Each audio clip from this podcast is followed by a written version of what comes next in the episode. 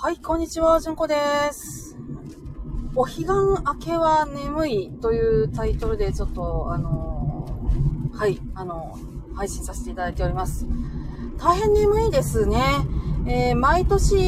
うちの夫は、あの、お彼岸のちょっと前ぐらいから、え体調を崩しがちになるんですけれども、あなんなんかね、これぐらいの時、やっぱり外来で出ても、不思議な体調の患者さんっていうのが、えー結構増えるように思います。気のせいなんかなとかって思うんですけど、なんかね、変に調子悪い。今までずっとトントントンとうまいことやってたんやけど、なんかこうガクッといかはるっていう感じの方が、あの、ちょいちょい見受けられますね。それもその、病院に救急でかかるっていうことでもなくて、なんだか調子悪いなっていう感じの人。いや、私これね、あの、日照時間結構あの、関係あると思ってるんですよ。どうですかね？あの、お彼岸のあたりって言ったら、もう、一日に何分って昼の長さがぐいぐいと、こう、長くなっていく時期なんですよ。春彼岸ね。えー、秋彼岸は逆で、あの、お昼の時間がぐいぐいと短くなっていくわけなんですけど、もうその、すんごい、うわーっと、変化がある時期だからかなと思うんですけど、本当に調子悪い方が結構見えて、うーん、どないなこっちゃねんと思いながら、え日々を過ごしております。皆さんいかがでしょうか？で、そんなわけでですね、私も大変眠いです。あの、うちね、えあのーあ、これ言うたらちょっとバレるな。前はやめとこう。あの、もうほんまね、眠いんですよ。眠いしか言うてへんね。えっ、とね、5時、いつもね、だいたい5時ちょっと前に目覚ましかけて、えー起きるようにしてるんですけど、とにかくね、起きれないのがこのお彼岸の時期ですね。一生懸命起きるんだけど、本当に起きれなくて。で、今はあの、春休みで、みんななんかこう、少しほんやりしてるっていうのもあるのと、あとお弁当のね、ネタに、ちょっとあの、頭を悩ませるっていうのがありまして、もう、それでもって、毎日眠いっていう感じです。ちょっと今も少し出てたんですが、もなんせ眠くて、車を止めてガクッと寝るっていう感じですね。いかがお過ごしでございましょうか。まあ、そんな感じでですね、先日、えー私のこのジャックショーアカウントでですね、えー、1万、ん ?1 万再生 ?10 万再生？?1 万再生か。1万再生を達成しました。わー、パチパチおめでとうございます。そしてですね、2500いいね獲得いたしました。いやー、嬉しいね。ありがとうございます。めでたいね。パチパチって感じですね。いや、なんでこんなね、関西弁のおばちゃんがバリバリ喋ってるだけやのに、再生してくれる人おんねねと思いながら、ほんまにありがたいことやなと思っております。ええー一番ね、キンキンのタイトルは結構センシティブな感じのタイトルでございまして、えーベトナムのね、技能実習生の女の子が、もうだって24になりますよ。2年、2年4ヶ月も交流されてたらね、もう、ほんまにこの若い女の子交流してどないすんねんって本当思いますけれどもね。えーその間も双子の男の子を死産してそれをですねね産んでしまって死んでしまったもんやからきっと嘆き悲しんだことでしょうちんと布にくるんで箱に入れてさてどうしてこの子たちを埋葬してあげたらいいのかしらっていうのが死体遺棄っていう風に言われるこのね冷たい国日本ですからねこのねニュースはね、もっとね、ベトナムでひどく扱われたら絶対いいと思う。あんな国なんかね、実習に行ったらね、あんたらほんまに有罪になってしまうからね、あの国に行ったらあかんよってほんま言われても全然私いいと思ってんの。もうね、ベトナムの女の子やからようけ上手にあの表現できひんかったっていうのはね、きっとね、大きいと思うんやけど、それよりも何よりも私ら、女の人が、絶対ね、資産っていうのはあり得るんですよ。ゼロにはならない。なぜ命のことだから。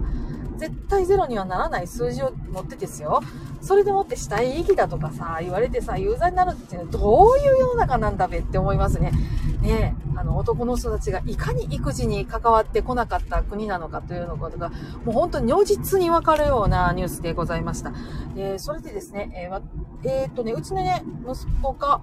えー大学生なんですけれども、大学生の息子にですね、まあ、この辺のニュース周りのね、ちょっと話を聞いたり、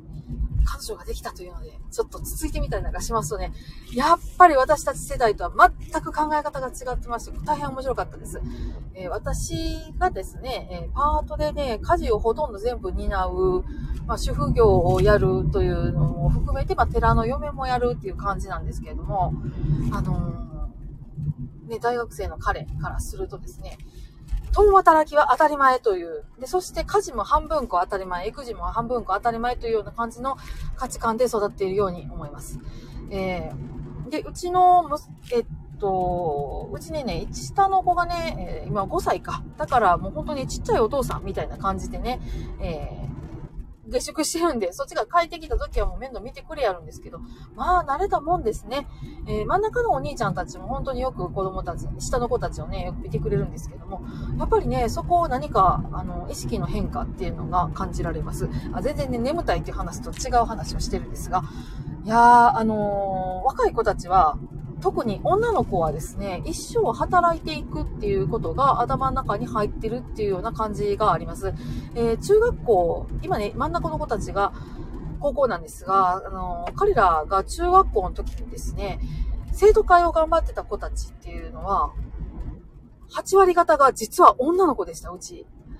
え、どういうことなんだろうと思ってね。やっぱり受験なんかも眺めていますとですね、元気がいいのは女の子たちですね。なんかすごく勉強をバリバリやってる子たち、体力があって、ま、生理なんかあってね、本当に体辛い時期だと思うんですが、えー、体を壊せない女の子たちっていうのは本当にね、バリバリと勉強をして、生き生きと育っていくように見えています。まあ、その反面ですね、あの、ホルモンバランスの崩している感じの女の子たちっていうのは、あの、起立性低血圧みたいな感じのとかをね、起こしたりとかして、そういうので、えー、朝が起きれないっていうトラブルでもって、えー、小児科に来られたりとか、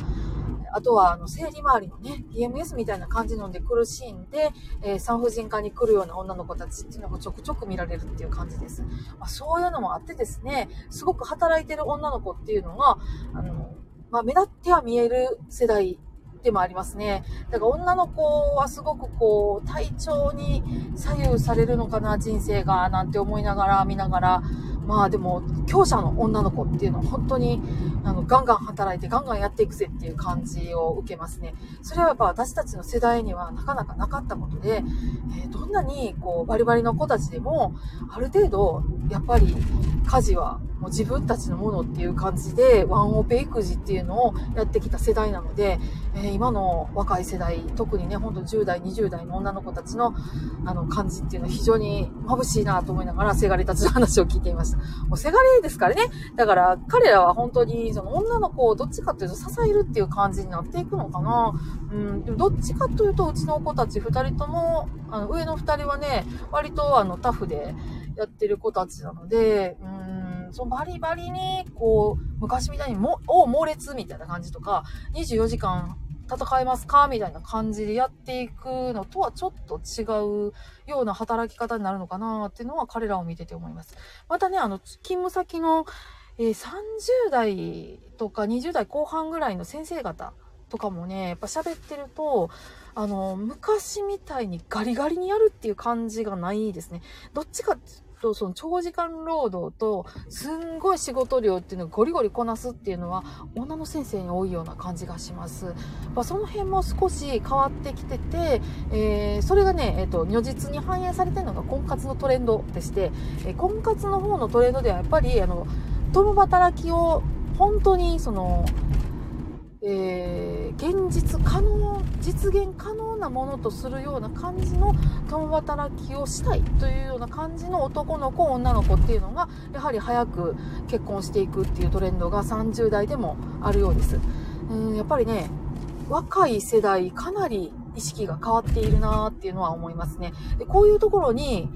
どうしてもね、多世代と関わるっていうところを忘れてしまうと、こういう考え方の変化っていうのは、やっぱり見落としてしまいがちになりますので、私もね、アラウンド50で本当に視野が狭くなってたなーっていうのを、やっぱりせな、せ、せがれたちの話を聞いていて思いますので、これはちょっとね、気をつけてね、いかないといけないなっていうふうに思っています。